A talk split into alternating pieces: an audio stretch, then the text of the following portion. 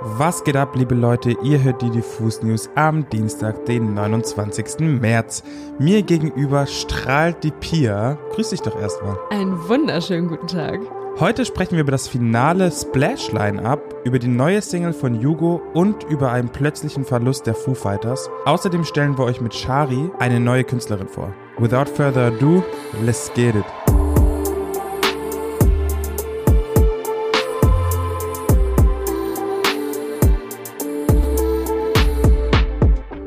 Weiß ja nicht, wie es euch geht, aber ich habe das Gefühl, dass bei all den neuen Festivals, die in diesem Jahr aus dem Boden sprießen und all den alten Classics, die nach der Corona-Pause wieder zurück sind, das ein absolut wilder Festivalsommer wird. Wenn ihr noch überlegt, für welches Festival ihr euch noch Karten holen wollt, dann habe ich jetzt ein paar sehr überzeugende Argumente für euch und zwar für das Splash Festival. Wie wahrscheinlich einige von euch schon wissen, findet das Splash Festival in diesem Jahr nämlich an gleich zwei Wochenenden statt. Ein kleiner Downer aber an der Stelle schon mal, das Blue Weekend, das vom 7. Juli bis 9. Juli stattfindet, ist bereits ausverkauft.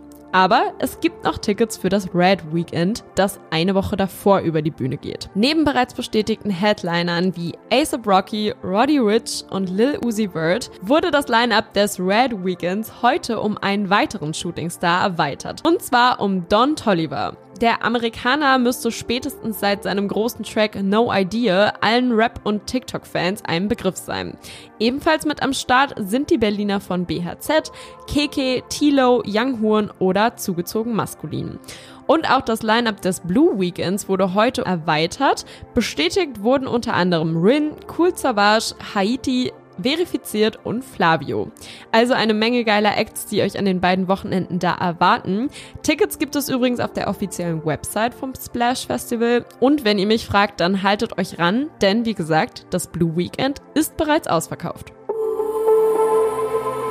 Vergangene Woche wurde die Rockwelt durch einen herben Verlust erschüttert, denn tragischerweise ist der Schlagzeuger der Foo Fighters, Taylor Hawkins, von uns gegangen. Gerade einmal zwei Stunden vor einem großen Auftritt der Band wurde Hawkins in einem Hotelzimmer des Casa Medina Hotels in Bogota gefunden.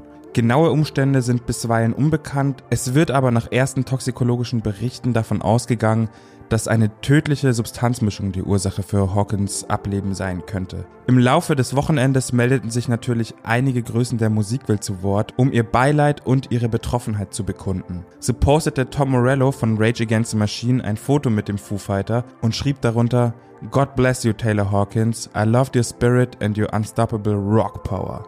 Miley Cyrus, welche bekennender Fan von den Foo Fighters ist, meldete sich ebenfalls per Social Media zu Wort und gab bekannt, dass ihr nächstes Konzert ihm gewidmet sei. Gitarrenikone Slash sei ebenfalls am Boden zerstört über die tragische Neuigkeit, ebenso wie Mike Portnoy, Ozzy Osbourne und der Produzent Steve Albini. Natürlich gab es noch unzählige weitere Statements, Liebes- und Trauerbekundungen, aber das würde mal wieder den Rahmen unserer Diffus News sprengen. Es sei am Ende noch gesagt, dass Taylor Hawkins seit 1997 Teil der Band war und auch von Frontmann Dave Grohl regelmäßig als sein bester Freund und Partner in Crime bezeichnet wird. Also wirklich ein sehr trauriger, tragischer und herber Verlust.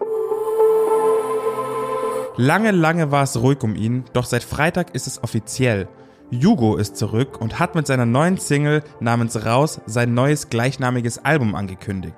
Das Album soll übrigens am 23. September veröffentlicht werden, streicht euch das also ruhig schon mal im Kalender rot an. Aber nun zur Comeback-Single. Raus besticht mit einer eindringlichen Melodie und einer gewissen Ruhelosigkeit im Beat, die sich auch in den Lyrics widerspiegelt. Fast jede zweite Zeile hängt irgendwie mit Bewegung, frischer Luft, Sonne oder Rastlosigkeit zusammen. Besonders interessant sind die Zeilen, mir platzt der Kopf, alles muss sich verändern, nur lieber Gott, bitte will nie mehr kellnern, mach alles neu und ich fang wieder bei Null an, mach kaputt, was mich kaputt macht. Mir als riesengroßer Peter Fox-Fan ist natürlich die erste Zeile direkt ins Ohr gesprungen.